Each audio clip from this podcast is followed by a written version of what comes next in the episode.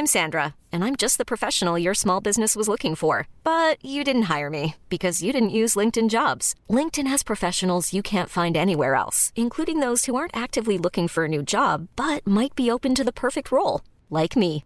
In a given month, over 70% of LinkedIn users don't visit other leading job sites. So if you're not looking on LinkedIn, you'll miss out on great candidates like Sandra. Start hiring professionals like a professional. Post your free job on linkedin.com/achieve today.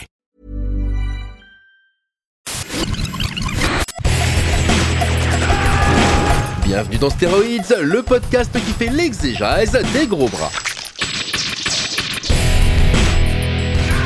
Avec Stéphane Moïsakis et Arnaud Bordas. Bienvenue dans ce nouvel épisode de Stéroïdes, le podcast. Je suis Stéphane Moïsakis et je suis avec mon ami Arnaud Bordas. Salut Arnaud. Salut Stéphane. Pour parler d'un film euh, qu'on aime bien, mine de rien, un gros film en fait qui est un petit peu décrié. hein. En tout cas, il était décrié à sa sortie et euh, on Alors jamais après, ça n'a pas été la cabale non plus, quoi, mais c'est vrai qu'il n'a pas été euh, super apprécié, on va dire. Voilà, et il s'agit de 3 de Voilà. Wolfgang Petersen. Gros, grosse production Warner euh, de cet été-là, l'été Ouais. 2004. Euh, mais on ne va pas parler de cette version. On va parler plus précisément de la version Director's Cut qui était sortie en Blu-ray en 2017. Alors je sais pas si ça a été euh, distribué en France, mais aux États-Unis en tout cas le, le- le- le film existe quoi. Il est sorti en France. est sorti en France aussi, Ouais, d'accord. ouais. Et euh, euh, qui contient quand même une demi-heure de plus déjà pour commencer. Un peu plus, même, je Voilà. crois, 35 minutes. Euh, notamment euh, des euh, changements aussi musicaux, ça on va en parler. Euh, des changements de ton aussi, Mm. parce qu'il y a beaucoup de plus de violence. Et mine de rien, ça fait un, finalement un meilleur film, moi je trouve. Euh, Il y a plus de violence, euh, euh, il y a quelques changements musicaux aussi éventuellement, comme tu as évoqué, mais il y a aussi euh, davantage de, de, on va dire, de caractère plot, quoi, tu vois, quoi, de, vraiment de, de développement de personnages. de personnages qui sont, un on va dire, un petit peu plus enrichis quoi, que dans, dans la version salle. Avant de rentrer dans ces détails plus spécifiquement, Arnaud, tu vas nous pitcher l'Iliade. Voilà, puisque c'est tiré de l'Iliade. Bon, même si on y reviendra sur le travail d'adaptation, mais c'est vrai que voilà, le, le, le, le, matériau de base, c'est l'Iliade, euh, célèbre euh, poème euh, de l'Antiquité. Et qui a, qui a, avec l'Odyssée, qui a formé un diptyque qui a largement influencé toute la, l'histoire, la, la narration en Occident.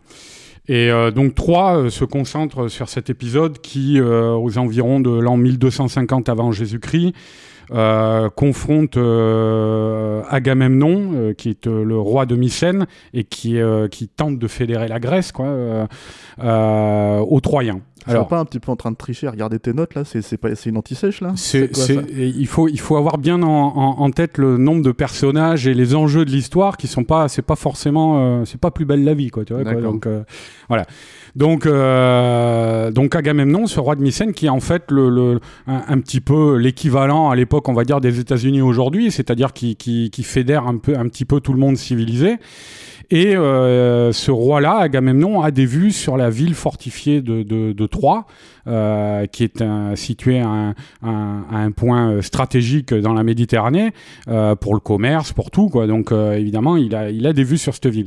Et euh, il peut pas l'attaquer comme ça, évidemment, parce que c'est une ville réputée imprenable, hein, euh, très fortifiée, euh, euh, qui, qui, ré- qui a résisté à l'envahisseur au cours des âges. Et euh, en fait, il va bondir sur un prétexte euh, qui est que les deux princes troyens, les, les, les, les fils du roi Priam, euh, Hector, Hector et, euh, Paris. et Paris, euh, qui sont euh, en visite chez le, le- le frère d'Agamemnon, eh bien repartent avec dans leurs affaires euh, Hélène, euh, la fille du, du, du dit frère, euh, puisque Paris est tombé amoureux d'elle et elle est tombée amoureuse de lui, quoi. Et celle, qui va- celle qui va devenir la fameuse Hélène de Troyes. hein. la fameuse Hélène de Troyes qu'on disait la plus belle femme du monde quoi, à, à l'époque, Euh, en tout cas tel que c'est rapporté dans les, dans les récits d'Homère. Et, euh, et donc ils repartent ensemble vers Troie avec Hélène. Et évidemment, euh, le frère d'Agamemnon, qui est furieux euh, de, de, de, de enlèvement, il n'y a pas d'autre mot, euh, va aller voir son frère et son frère va, va sauter sur l'aubaine pour dire Ok, on déclare, on déclare la guerre à Troie. Et il se pointe, alors euh, je cite de mémoire, mais je crois euh, 50 000 euh, soldats en tout, hein, une flotte gigantesque, face à 25 000 Troyens, c'est-à-dire la, moitié. Quoi. Mais les Troyens ayant la force de, de, ne pas être les assaillants et d'être repliés derrière les, les murailles réputées imprenables de Troie, comme je l'ai dit tout à l'heure. Voilà. En gros, euh, j'espère avoir bien pitché, Stéphane, le, point de départ. Alors, on a peut-être oublié un personnage. Bah, euh, un peu primordial, non Voilà, voilà, oui, c'est vrai. Le, le, le, personnage d'Achille, euh, célèbre personnage mythologique, donc, qui est un guerrier qui travaille euh, pour euh, Agamemnon, on va dire, qui est, qui est dans ses troupes, quoi. Mercenaire en vrai. hein. Ouais, mercenaire, c'est-à-dire euh, lui. C'est- lui et son, et, son, et son équipe de 50 euh, soldats, quoi. Ouais, ouais, c'était. euh, ouais, je sais plus, j'ai un trou là. Les, les myrmidons. Voilà, Ouais. les myrmidons, ce sont les, les soldats d'Achille. Donc, c'est une, on va dire, une sorte d'escouade, enfin, de mini-armée réputée. Enfin, c'est des, des, des malades mentaux de la guerre, quoi. C'est des, guerriers très affûtés et réputés invincibles. Et, euh, et Achille lui-même en est euh, le, le chef, c'est pas pour rien, parce que c'est le plus grand guerrier de tous les temps, quoi. Il est réputé invincible parce qu'il a, il a finalement qu'un seul point faible, en fait. euh, qui, est, qui est quelque chose qui Ça, n'est c'est pas. ce qu'on dit, mais alors on va en parler après, Voilà, peut-être dans l'approche mythologique du, Voilà, du c'est- récit. hein. mais qui est assez intéressante puisque justement il il l'avance pas même s'il l'exploite et l'utilise, hein, puisque Mhm. c'est dans le récit quoi. Et son seul point faible c'est son talon en fait. Voilà, le talon d'Achille qui est devenu le- l'expression même euh, courante quoi, de, du défaut euh, dans la cuirasse quoi, de, n'importe qui, quoi, le, défaut qui peut le faire chuter. Euh, donc ce personnage d'Achille qui fait partie encore une fois des troupes d'Agamemnon, mais qui est très, qui est en lutte avec Agamemnon, hein, qui ne l'apprécie pas, il se, il se, il s'envoie des grilles régulièrement dès le début du film, ils sont, ils sont vraiment en bisbille, va faire partie de l'assaut sur Troie. euh, va y prendre part, mais en s'y impliquant euh, d'une manière euh, assez, euh, assez spéciale, hein, puisque, bon, alors là, on va pas rentrer dans tous les détails de l'intrigue, mais disons qu'au au fur et à mesure des implications ou non d'Achille dans le combat, euh, la guerre euh, de Troie va prendre euh, de- d'autres chemins, quoi, que des chemins qui n'étaient pas forcément Après c'est prévus au une histoire quand même très connue. hein. Oui, c'est une histoire connue, mais alors c'est une histoire qui est euh, moins connue quand même que, de- je veux dire, de- des- deux, des deux volets de, de. C'est. C'est sans doute la, la moins connue, bien que Ulysse, euh, il est interprété par Sean, Sean Bean ici dans le film, il fasse partie, euh, il a fait la guerre de Troie, et puisque en fait l'Odyssée, C'est son retour. L'Odyssée raconte le retour de, de, de Ulysse chez lui, qui, qui met 10 ans quand même à rentrer chez lui, euh, et, et, son- et ça raconte donc son voyage retour. Euh, c'est peut-être intéressant de, parler de ça, mais alors c'est vrai que l'Iliade est un récit quand même moins populaire que l'Odyssée. On a tout, le monde a en tête, euh, alors notamment notre génération avec un dessin animé comme Ulysse 31, mais tous les, épisodes euh, différents de l'Odyssée. C'est peut-être moins le cas de l'Iliade, L'Iliade était un récit peut-être plus guerrier que mythologique, mais c'était quand même un, récit mythologique puisqu'il mettait en scène les dieux. Euh, qui prenaient part à l'histoire, hein, comme dans tous les récits de cette époque-là. Ils font partie intégrante de, de- de- de l'univers euh, des Ouais, personnages. puis, enfin, le personnage d'Achille était un personnage surhumain au sens, euh, au sens mythologique du terme. C'est-à-dire qu'en fait, en gros, la raison de son, de, son seul point faible, en fait, c'est qu'il a été tenu par Zeus justement, en fait, pour être Alors pas par Zeus, pas par, par- sa mère, par sa mère. Thétis, je crois. Voilà, plongé dans, le- dans, dans cette mixture qu'il a rendue dans, un, dans un fleuve, ouais, un qui fleuve, était voilà. réputé, Et en fait, c'est le simple fait de le tenir par le talon qui fait que, comme c'est le seul endroit qui n'a pas été plongé, c'est l'endroit sur lequel il est, il est, voilà. il peut être touché, quoi, pour mourir. Voilà, tout à fait. Et, et alors, il y a sa mère, on la voit dans le film, elle est même interprétée par une grande actrice. Elle a, bon, elle a une scène, hein, c'est euh, Julie Christie. Julie Christie, tout à fait. Mais on la voit discuter avec Achille. Euh, mais euh, on va dire que sa, sa- sa nature de, de, de, de déesse n'est à aucun moment posée, et pour cause, parce que le récit. C'est dans la façon dont elle est présentée, presque. C'est-à-dire qu'il y a quelque chose de. Pour le coup, on, Ça sent, que un c'est un petit peu. perso- on, on- on- on sent que c'est un personnage mythologique, pour le coup. euh, C'est peut-être. Et qu'elle apparaît presque. En fait, il y a que lui qui la voit. Mm. Donc, c'est ça qui est aussi intéressant dans la, dans la séquence, quoi. C'est, c'est une scène qui reste euh, réaliste, on va dire, dans, son, dans son, sa mise en image, mais qui, dans les sous-entendus qu'elle donne, C'est ça. Est peut-être la seule scène qui, qui tend vers le récit mythologique original. Quoi. Euh, moi, moi, j'aimerais qu'on. Alors, tu as recontextualisé ce dont ça parle. Mm. J'aimerais qu'on recontextualise un peu la production, en fait, à l'époque où le film s'est fait, avant de rentrer vraiment dans les, dans les changements avec ce director's cut, quoi. Euh, on est en, en, en 2004, euh, à une époque où, euh, finalement, euh, les récits tels qu'on. moi, je n'aime pas trop ce terme dans l'absolu parce que c'est considéré comme un genre, mais moi, j'ai du mal à considérer ce que c'est euh, le genre épique à Hollywood, quoi.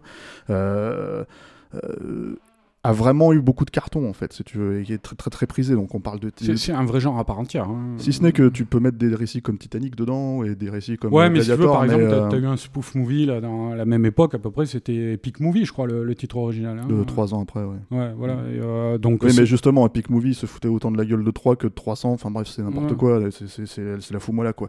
Donc c'est pour moi, ça ne fait que confirmer que c'est un genre qui n'existe pas vraiment, quoi. Mais, euh, mais en tout cas, moi, j'ai du mal à catégoriser comme tel. Euh, et euh, je préfère, par exemple, les sous-genres de films historiques ou sous-genres de, de, de péplum ou ce genre de choses, etc., etc., dans lesquels le, le- le- le film peut s'inscrire dans les deux, d'ailleurs. hein. Mais en fait, à l'époque, tu avais donc les cartons de Titanic, tu avais les cartons de Gladiator, etc., etc. Donc ça semblait assez cohérent d'adapter, euh, comment dire, euh, euh, l'Iliade ou l'Odyssée, d'ailleurs. hein, euh, C'est- euh, c'est- ça a été une époque où en fait ça a été étonnant parce que avec le succès de Gladiator, il y a eu une période de latence un peu avant que et vers le milieu des années 2000, c'est là où sont arrivés beaucoup de projets. T'avais trois, t'avais Alexandre le Grand. Ça se montre pas, ça se montre pas aussi facilement non plus ces films. Évidemment, Mm. euh, t'avais, je me rappelle, le, le- qui a été un- longtemps un projet euh, fantasmatique un peu, c'était le Hannibal que voulait monter euh, Vin Diesel pendant des années, tu vois. Enfin, Ouais. il y a eu beaucoup de projets comme ça à cette époque-là qui relevaient un petit peu de ce Mm. genre-là. Et euh, à mon avis, ça aurait été rigolo le Hannibal avec. euh, Ah, Vin après, Diesel, mais bref, c'était le- Vin Diesel un peu de l'époque de Riddick. Il y avait moyen d'espérer, s'il trouvait un bon réel, d'avoir quelque chose de sympathique. bon. C'était le Vin Diesel de l'époque de Triple X, Arnaud. Ouais. Bref. Et euh, le truc, c'est que hum, ce qui est intéressant, c'est que c'est à la base pas un projet de studio à proprement parler. C'est-à-dire que c'est de toute évidence un film de studio. Avec tout ce que ça peut comporter en fait de qualité de défaut, on va dire, hein, quand il est sorti en 2004, quoi, mais qui n'a pas été initié par un studio. C'est-à-dire, il a vraiment été initié par David Benioff à la base, Très étonnant. Euh, qui donc on, on le connaît parce que c'est un des showrunners de Game of Thrones évidemment et d'ailleurs il y a pas mal de points de convergence finalement en fait euh, dans la façon d'adapter euh, la mythologie le récit mythologique en fait comme il le fait dans Game of Thrones aussi quoi mais comme il le fera plus tard hein, quelques années plus tard Mhm. Euh, il y a aussi des acteurs hein, comme Sean Bean par exemple qui se retrouvent dedans quoi mais euh, euh, lui en fait son, son, son parti pris c'était vraiment d'adapter l'Iliade ce qui est quand même déjà pas facile à faire. C'était un scénariste peu connu à l'époque. hein. Il avait à peine fait comment la 25e heure. Donc, qui, qui adapté C'est là son, où on l'avait remarqué. voilà, euh, qui adapté de son roman. qui hein, à était la base. adapté de son roman, ouais, Ouais. c'est-à-dire à l'époque, il avait, il, c'était pas un scénariste puissant. Quoi. Euh, Et c'est un scénario dont on avait entendu parler, c'est une petite anecdote entre nous, quoi. euh, à l'époque, en fait, pour la première fois euh, de la qualité de ce scénario, euh, par John McTiernan en pleine interview, en fait, quand on l'avait interviewé à l'époque de Basic. Et c'est lui qui nous avait dit j'ai lu un scénario, il, apparemment il venait de le lire, hein, ou il, il avait lu je crois que tu lui avais posé la question euh, est-ce que, est-ce que vous, qu'est-ce que vous avez lu récemment comme, Ouais. comme scénario que vous avez reçu hein Et il nous a parlé de 3 et, en fait il nous a dit le scénario est incroyable quoi. Il est Et il vraiment, nous avait dit euh, j'aimerais beaucoup le faire. J'aurais beaucoup aimé faire ce film, même si c'était déjà euh, Wolfgang Petersen qui était sur la Oui, je crois qu'il nous l'avait dit d'ailleurs. Voilà, euh, et on lui avait dit ah ouais, mais et à ce moment-là, il me dit ouais, ils vont, ils vont le réussir parce que le scénar est vraiment formidable quoi. Et c'est à mon sens le, le- le premier vrai, la première vraie grande qualité hein, de, cette adaptation de 3 c'est vraiment en fait le scénario de Benioff quoi, qui résume énormément en fait les, euh, euh, déjà dans la version qui était sortie en salle hein, à mon sens, hein, euh, tous les enjeux de façon assez limpide assez clair, avec, comment dire, des fonctionnements entre les personnages évidents. C'est-à-dire que tout, tout est là. C'est-à-dire quand tu compares à un blockbuster, on va dire, actuel, c'est- c'est c'est- c'est quasiment... Enfin, c'est c'est étonnant. Enfin, ce qui est marrant, c'est quand tu revois le film, en fait, il te montre la carte de la Grèce au début, et il t'explique en fait les choses, et tu te dis, t'en as pas besoin, en vrai. En fait, le film le fait très bien, quoi. Mais eux, tu sens qu'ils se sentent obligés parce que... Voilà, enfin... Et il le fait très bien dans un enchaînement de scènes. Euh, C'est-à-dire, il le fait pas dans, par exemple, une scène explicative avec des Non, personnages ouais, qui t'expliquent les enjeux.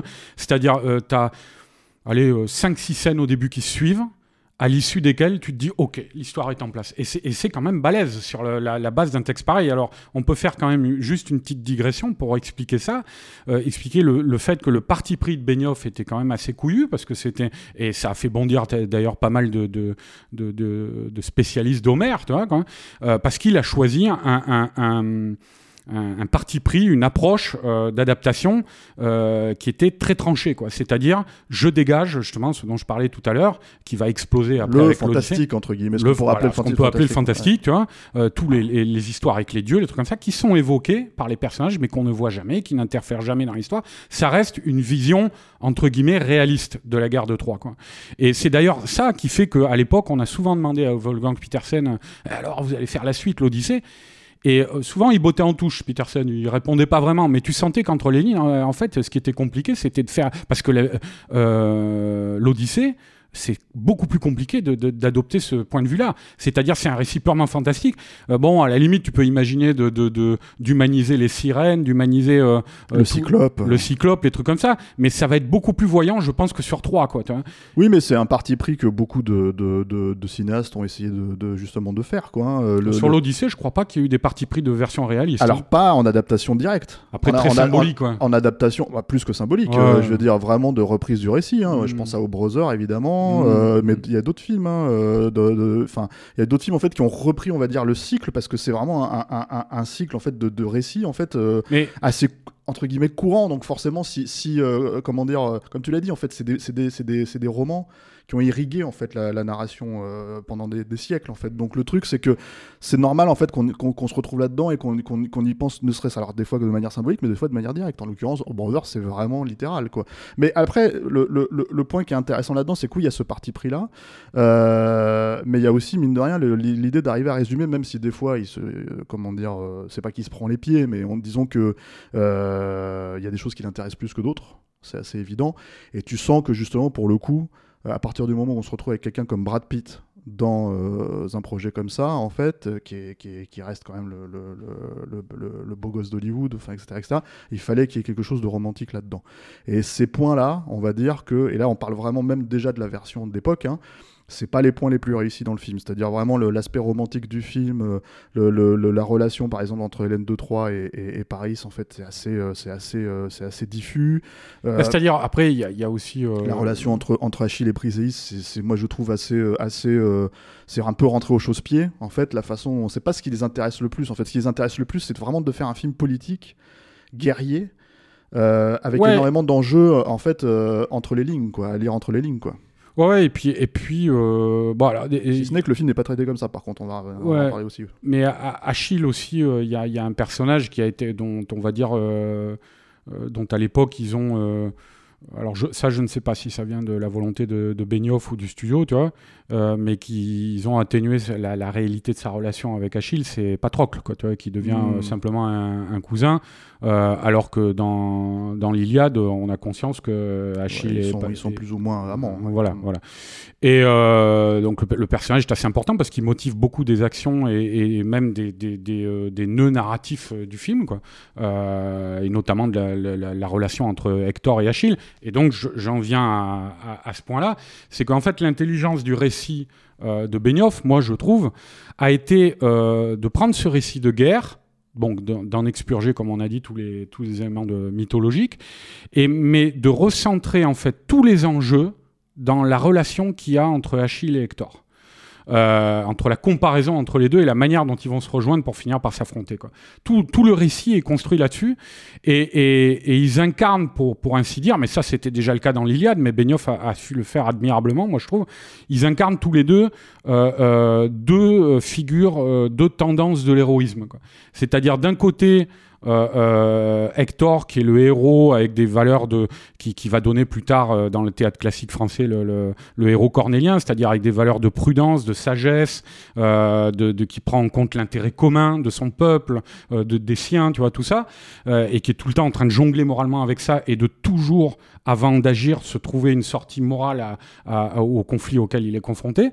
Et Achille à côté, le héros de la gloire, tu vois, qui lui qui est vraiment le héros grec dans toute sa splendeur. Euh, euh, atteindre à la gloire par, par les armes, quoi, tu vois, et puis euh, euh, par, par tes actions sur le chemin, de, sur le champ de bataille. Et, donc il y a un certain hubris là-dedans, hein, évidemment, qui est traité dans le film aussi, et que Brad Pitt joue formidablement bien, je trouve. bon, il égare aussi à son physique, quoi, tu vois.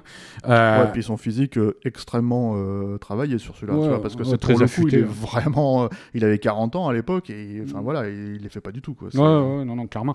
Et, et, donc voilà, ouais, le, le, le, récit, en fait, tout le récit s'articule autour de ces deux, de ces deux personnages et, de, leur, euh, de leur rapport à l'héroïsme, de ces deux manières de devenir un héros. Quoi, y a, pour finir en fait un petit peu sur l'adaptation, je pense qu'il y a des choses que, en tout cas moi je pouvais leur reprocher à l'époque en fait, si tu veux, et qui sont toujours problématiques hein, dans cette version de toute évidence quoi. C'est euh, déjà un premier lieu un casting euh, à papa quoi. C'est-à-dire que vraiment en fait pour moi c'est pas le problème en fait qui est un Irlandais deux Irlandais pour jouer tous ces rôles-là, mais c'est qu'il y a que des Irlandais en fait. En gros, enfin j'exagère, Ouais, il y en mais a voilà, il y a que des, quoi. non, des Anglais, des Irlandais, des etc. etc. Et, et- et disons que bon, euh, euh, au bout du, du cinquième ou sixième second rôle, euh, comme ça, on va dire là-dedans, tu sens que en fait, quand je dis à papa, c'est vraiment en fait.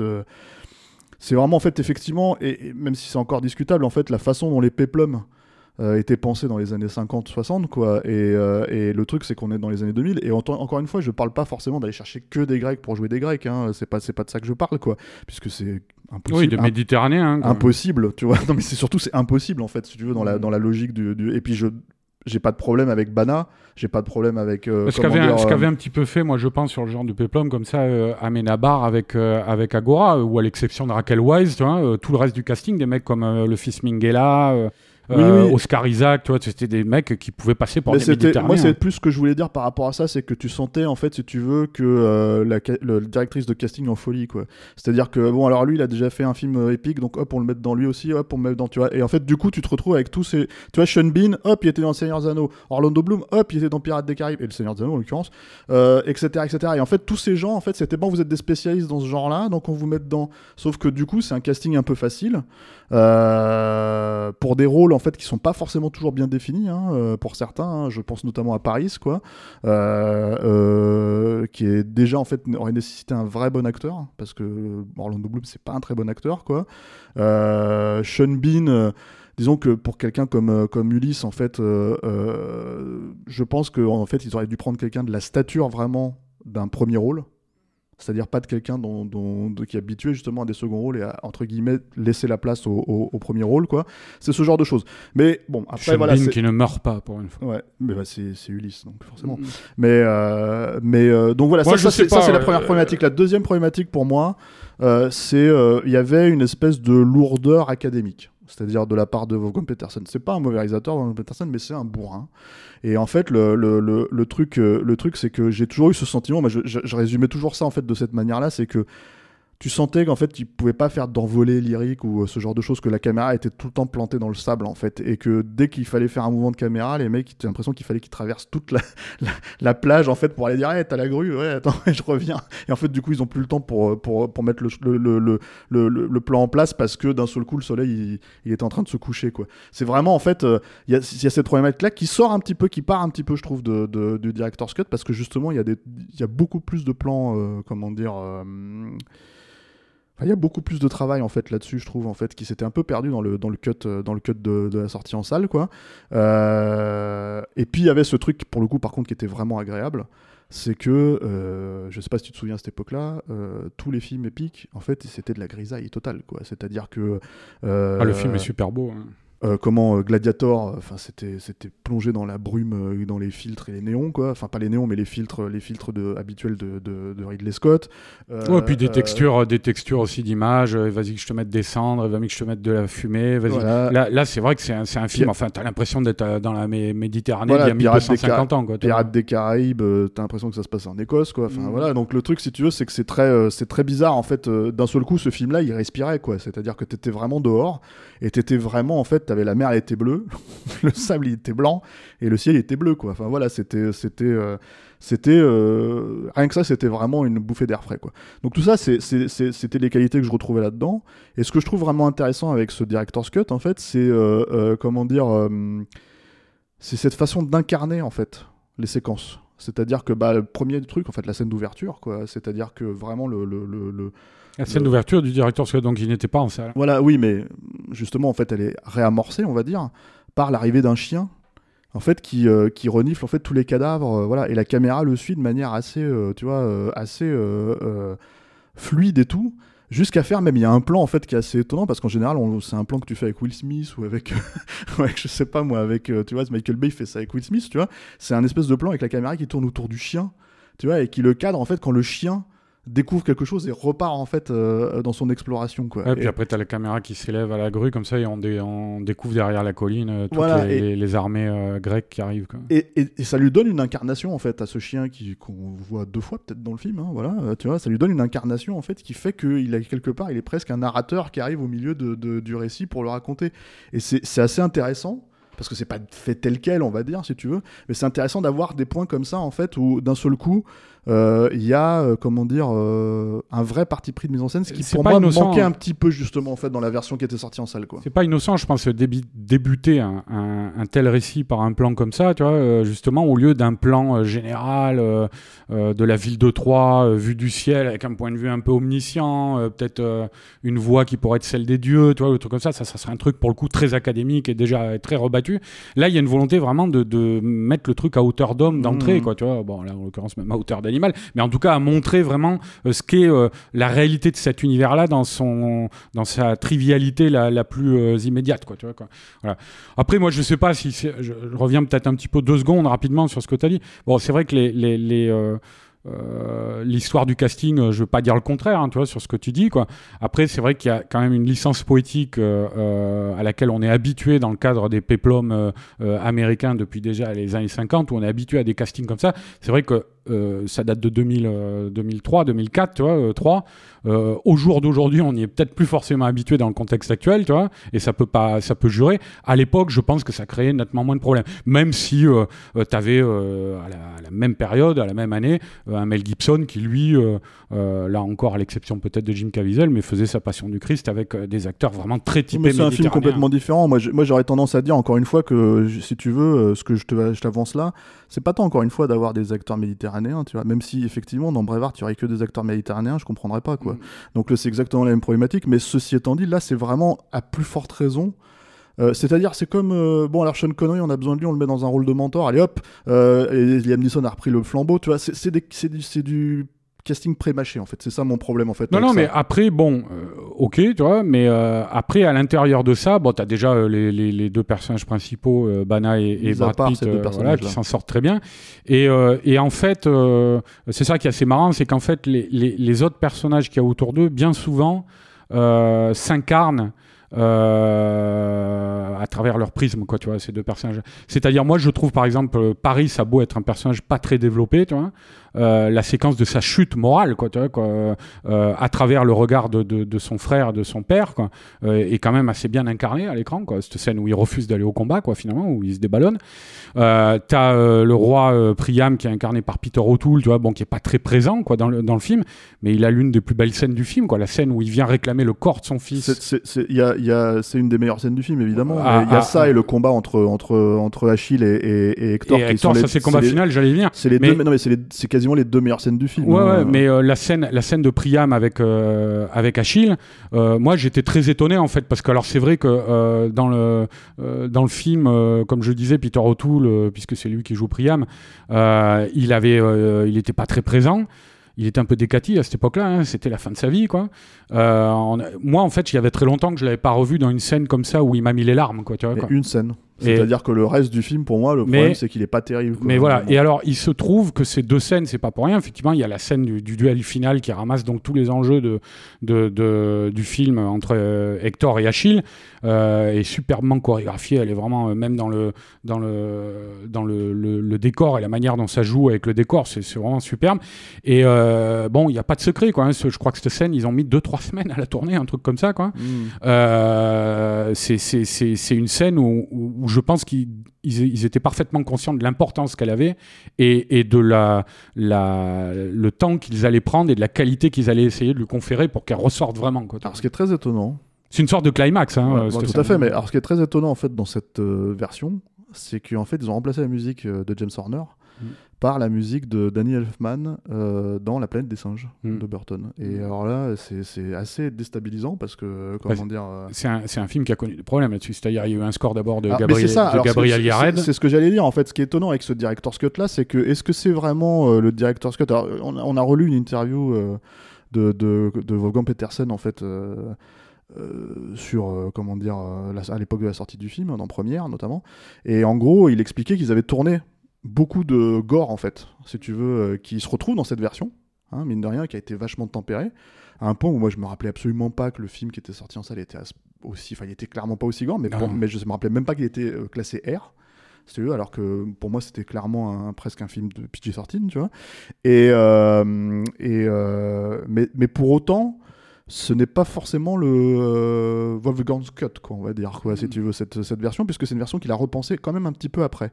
C'est-à-dire, il a rajouté les trucs qui manquaient, mais effectivement, il y a ce score de Gabriel Yared qui a été euh, bazardé par le, le studio, me semble-t-il, en fait, Et euh, remplacé donc par, euh, par celui de James Horner. par James Horner et c'est. Ah ouais, et, et- mais ça, c'est- et- et les trucs qu'il réutilise, il avait utilisé dans Willow, qu'il utilise évidemment dans Avatar, Avatar, dans ouais, etc. ouais, etc. fois, ouais. Ah ouais, donc, euh, donc et là, c'est- tu t'entends que ça, quoi. Mais, sauf qu'il avait quand même composé une, un morceau pour euh, la scène du combat, Mm. et qui n'est plus utilisé, qui est Mm. celle donc de, de comment dire, hum, de Danny Elfman. de Daniel Elfman dans La Planète des Singes. C'est un peu déstabilisant, parce que j'aime beaucoup, moi, le score de La Planète des Singes. Ouais, ouais, Euh, c'est un super, c'est un des derniers super scores, moi je trouve, de Danny Elfman avec le Hulk de Ang Lee aussi, quoi. Euh, mais euh, ouais, ouais, bah c'est, euh, euh, je pense que c'est un film après qui a, qui a, qui a eu, euh, euh, il y a eu des interférences comme ça dans la, dans la, quand ils ont été dans, dans la période de finalisation du film, tu vois. Mais, euh, mais bon, enfin après, c'est pas, pas des choses qui, qui nuisent vraiment à l'ensemble. Je pense que le, euh, ce qui, ce qui reste important dans ce film. Euh, c'est ce qu'on a dit au tout départ, c'est que c'est un, un film qui a été initié par son scénario et finalement, ben, on n'en retrouve pas, des, euh, surtout à l'heure actuelle. Il y en a Tous plus. des films à 200 patates. ouais. Ah ouais, il y en a pas, il y en a plus beaucoup des films comme ça, quoi, tu vois, où le, le, scé- le- le mec écrit le scénario, il circule et tout le monde se dit putain, il faut, Faut le faire, quoi. et tout Ouais. part de ça, quoi. Donc euh, parce que c'est vraiment ça, c'est même pas, il faut bien prendre conscience qu'il y a même pas un producteur à la base qui parle à Benioff de peut-être faire adapter l'Iliade, c'est Benioff qui écrit, qui écrit, qui adapte l'Iliade. Non, Et- j'imagine que ce qui s'est passé, c'est que comme ça se passe assez régulièrement à Hollywood, quand tu as un auteur, on va dire, euh, influent, enfin pas influent, mais en tout cas euh, prometteur, les studios en fait euh, le- les- vont les chercher pour leur demander euh, qu'est-ce que vous voulez faire, par exemple. hein. Euh, et je pense que lui, en fait, il s'est pointé, il a dit je veux adapter l'Iliade, quoi. Mm. Et ils ont dit oui. Et d'ailleurs, en fait, contextuellement à l'époque, ce qui est assez marrant, parce que ça se passerait pas comme ça du tout aujourd'hui, je pense, hein, ce qui est assez marrant, c'est que Wolfgang Petersen devait faire Batman contre Superman, en fait, et il l'a mis de côté. Il en reste un poster dans euh, Je suis une légende avec Will Smith ouais, qu'on voilà. entreaperçoit là sur Times Square, je Ouais, crois. ça, ouais. Mais, et, et en fait, il devait faire ce film-là, euh, et finalement, il a, il a fini par opter pour 3. Mhm. Euh, ce qui fait que le film s'est monté euh, à la place en fait entre guillemets hein, puisque d'un seul coup euh, Batman v Super- versus Superman n'avait plus de, de réalisateur quoi il s'est fait 15 ans après avec Zack Snyder quoi mais mais c'était pas du tout les mêmes prémices de projet ça parlait pas du tout de la même chose d'ailleurs il me semble d'ailleurs si je dis pas de bêtises que le vrai titre de, de ce projet là c'était World's Finest ou un truc comme ça euh, euh, Ouais, je crois, ouais. voilà Mhm. donc euh, et on suivait un petit peu le projet à l'époque puisque on, travaillait déjà dans la presse écrite de cinéma donc on se demandait ce puis même on n'aurait pas travaillé dans la presse écrite, je pense qu'on l'aurait suivi quand même. oui, même si moi, je, je t'avoue que Vaughan Peterson à la tête d'un film de super-héros, c'était pas ce qui m'intéressait le plus non plus. Hein, mais, Ouais, ouais, bah, mais à cette époque-là, il y en avait pas autant, c'est sûr. C'est-à-dire, Petersen, il est devenu à une époque, c'est vrai que, bon, moi j'étais trop petit pour euh, voir euh, le bateau en salle, tu vois, Mhm. mais euh, je suis conscient du choc que ça a été à l'époque pour pas mal de gens, quoi, tu vois. euh, le film, il a fait un peu le tour du monde.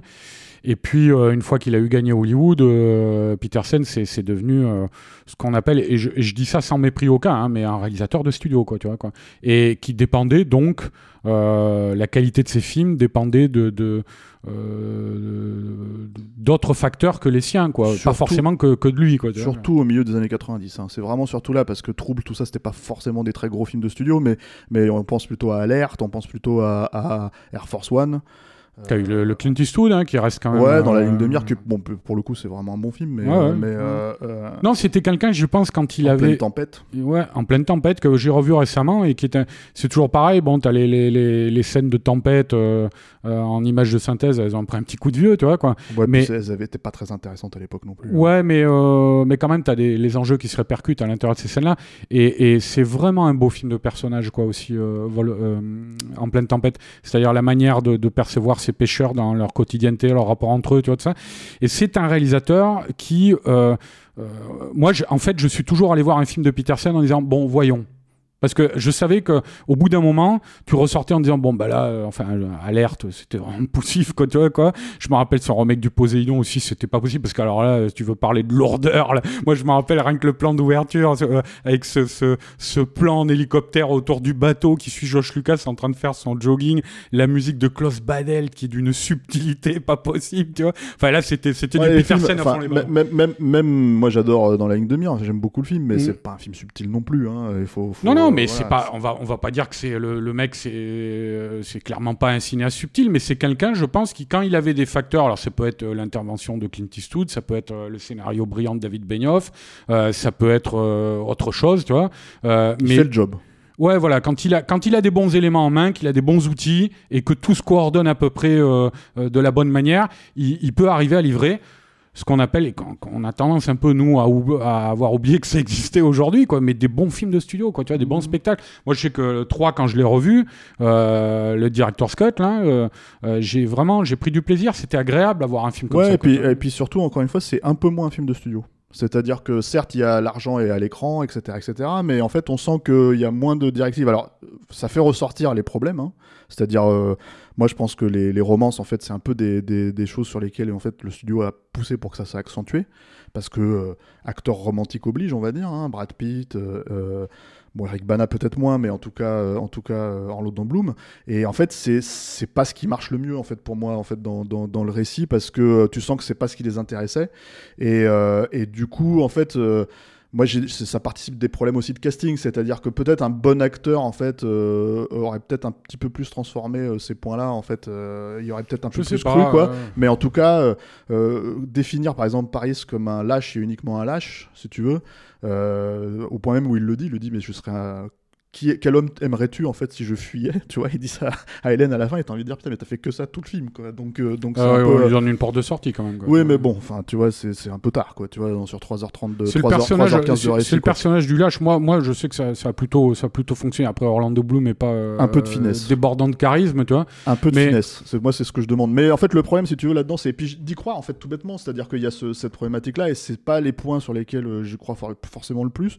J'aime beaucoup, par contre, euh, j'y pense parce que là, tu, je vois une photo euh, sous la, on a une photo sous Oui, les yeux, là, mais le, le cheval de Troie, qui je trouve, en fait, le design est assez euh, impressionnant, quoi. Et puis c'est un, c'est une belle idée de design, quoi. C'est-à-dire euh, euh, où ils se sont posé la question, en fait, tout Bah, simplement. clairement, Peterson, il expliquait ça, il disait, donc c'est vraiment, là, c'est pas juste des, des technicos, hein, tu vois, Mhm. c'est pas le production designer, c'est le réalisateur. Il s'est dit, on se posait la question, quoi. C'est-à-dire, on est sur une plage à perte de vue, des dunes, une forteresse. Comment enfin, est-ce une- qu'ils ont construit un cheval en bois en 15 jours en bois, elles sont où les forêts, les trucs comme ça, tu vois. Et donc, en fait, sans qu'ils insistent dessus, d'ailleurs. hein, c'est pas, il l'explique pas, en fait. il explique pas, mais les mecs démontent les bateaux et, et, euh, en bois avec lesquels ils sont arrivés et, euh, et ils montent. Et c'est pas mal cette idée parce qu'en plus, en plus, ça implique un truc de, c'est un pur truc de guerrier, c'est-à-dire on, on, on- on- c'est euh, no return quoi. Tu vois, quoi, on reviendra pas, on s'en fout. Mhm. On, prend les bateaux, on construit le cheval avec quoi. Et, et De alors toute façon, il faut prendre la ville, quoi. voilà, c'est l'objectif, quoi. Et, euh, et moi, c'est vrai que, tu vois, par, par exemple, par rapport au, au- à la version salle, c'est un truc dans cette scène-là euh, que j'ai un peu plus apprécié. C'est-à-dire, en gros, je parlais tout à l'heure de climax, hein, c'est un vrai climax émotionnel, quoi, puisque c'est les enjeux principaux du film, hein, le, le duel entre, entre Achille et Hector. Et c'est vrai que sur la version salle, moi, j'étais un peu, après ça, en fait, la prise de 3, je me rappelle très bien avoir eu ce ressenti où... euh, c'est pas que j'avais déconnecté quoi tu vois mais j'étais un peu quand même euh, pour moi le film il était presque fini quoi déjà quoi tu vois en fait Ah, et le truc mhm. euh, c'est que sur ce prix le, le, le- la euh, on va dire l'ampleur un petit peu euh, que ça a davantage conféré là sur ce director's cut et notamment la violence dont on a parlé parce que c'est toute la violence du film qui est rajoutée elle est beaucoup contenue dans cette prise de 3 il y a des, des Oh, il y a aussi d'autres scènes avant. hein, il y a aussi d'autres scènes, mais c'est très frappant là quand même. Tu vois, c'est quand même des trucs où dans, dans le même mouvement de caméra, euh, t'as des, des, des femmes qui se font violer, des bébés qui se font jetés dans le feu ou défenestrés. Euh, c'est c'est quand même très dur quoi. C'est comme- assez sauvage, ouais. Voilà. Mais, euh, en tout cas, c'est inattendu dans un film comme ça, quoi. Et Mais, du euh, coup, euh, sans avoir euh, un, un ressenti totalement refondu, tu vois. Moi, je sais que fa- face à cette prise de 3, je me suis retrouvé un peu mieux impliqué que dans la il, version il est salle. pas refondu pour une raison très simple, c'est que tu n'es jamais de, dans le récit, tu n'es jamais du côté d'Agamemnon. Donc tu n'as pas envie en fait de prendre 3 toi en tant que spectateur. Tu n'as pas, c'est pas ton but. Ton but en fait, par contre, tu es du côté du personnage d'Achille. Et la problématique du personnage d'Achille, en fait, c'est que pourquoi il revient? Il revient pour chercher Briseis. Et le problème en fait de ce passage-là, c'est que moi je n'achète pas l'histoire d'amour entre Achille et Briseis parce que je le trouve qu'elle est pas suffisamment bien développée. En tout cas, les, articulations ne sont pas suffisamment claires en fait. Et du coup, le problème, c'est que en fait euh, euh, pour moi euh, effectivement le, point le point émotionnel en fait du récit c'est-à-dire vraiment en fait l'opposition entre deux types de guerriers tu vois, puisque c'est de ça qu'on ça parle, hein. c'est un film de guerre, hein, euh, 3, enfin c'est l'Iliade, c'est de la guerre, quoi.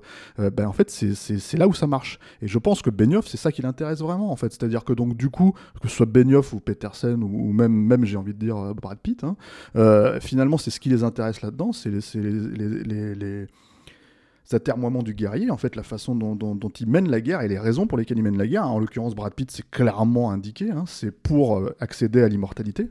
Euh, et en fait, au fait de, que son nom soit reconnu des, siècles et des siècles après sa mort, quoi. Euh, et, et, du coup, en fait, quand on te présente ça comme ça, bah en fait le fait que lui il aille attaquer pour une histoire d'amour, toi qu'il aille finalement bah moi je vais foutre la ville à feu et à sang pour aller chercher ma femme que j'aime, tu fais hmm, bizarre. Il y, a la femme qu'il aime et il y a la gloire aussi. Hein. mais, moi je rajouterais juste euh, Steph que euh, il y a aussi quand même dans ce dans cette prise de 3 et dans le directeur Scott je trouve c'est encore plus prégnant. Euh, il y a le personnage justement de Priam quoi, c'est-à-dire sur sa cité qui va disparaître quoi. Tu vois mmh. et en fait le, face à face avec Achille dont on parlait plus tôt est une manière aussi de, de préparer le relais euh, que va passer Hector à son père, euh, à travers sa mort, euh, parce que la, la, la mort d'Hector est vraiment vécue comme une, une catastrophe, tu vois, quoi. Qui, et, et, la façon dont ce vieux roi assiste à sa, sa cité comme ça investie, détruite, n'est que le prolongement de, de, de, de, de, de, la catastrophe qu'il a vu venir avec la mort de son fils. Quoi. Toutefois, ça aurait été un passage impossible à ne pas traiter, on va dire, si tu veux, dans le, dans, quand tu racontes cette histoire-là. le cheval de Troie, c'est ce que tout le monde a retenu de l'histoire, quoi, hein, forcément. Ah oui, c'est un épisode. voilà, et, et, le truc, bah, c'est surtout une stratégie de guerre, euh, si tu veux, euh, qui existe, quoi. Et donc, en fait, le truc là-dedans, c'est que, c'est que je pense que, voilà, on est. Euh, en plus, je pense que même si on l'avait pas traité, même si on avait une satisfaction vis-à-vis du combat, même si ça avait été traité en 2-2, en fait, ça aurait été compliqué, quoi. Donc, oui, effectivement, le fait que ça dure un peu plus longtemps, que ce soit un peu plus viscéral, ça, ça, fonctionne un peu mieux, mais après, je pense qu'il y a des problématiques d'articulation de récit. Bon, euh, on est d'accord pour dire que finalement la meilleure version c'est quand même la version du Director's Cut. Ah oui, clairement. Voilà. après j'ai pas la version celle en Blu-ray, mais c'est clair que je la garderai celle-là.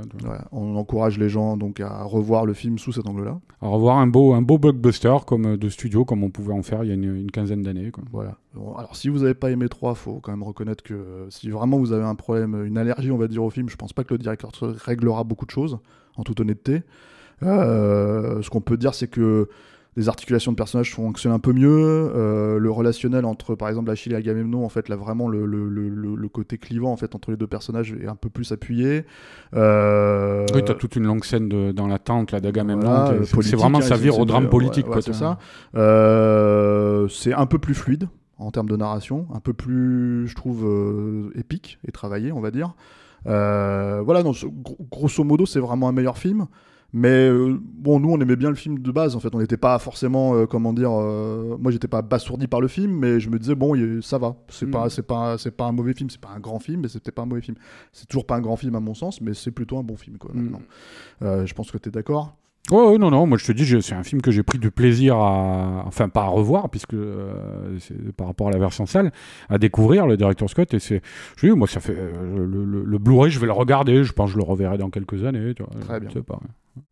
ben, je pense qu'on peut en rester là. Voilà, tout à fait. On est d'accord, c'est incroyable. Donc merci Arnaud. Merci à toi. Merci Alain, merci à la technique. Merci Alain. Euh, merci à nos auditeurs, merci à nos tipeurs. Si vous voulez nous aider, nous filer un petit coup de main, euh, bah, en fait c'est sur tipeee.com, 3 E et les mots-clés sont Capture Mag. Vous pouvez nous écouter sur SoundCloud, sur Deezer. Sur Deezer, il me semble qu'on a, qu'on a corrigé le problème, hein, Alain, c'est ça, il me fait oui de la tête. Euh, sur, comment dire, bah, sur tous en fait, les agrégateurs de podcasts habituels, hein, sur Acast notamment, on a migré là-dessus. quoi. On refond le site prochainement, donc Capture mag.net. Et puis, euh, moi je vous dis à la prochaine avec un bon film, j'espère.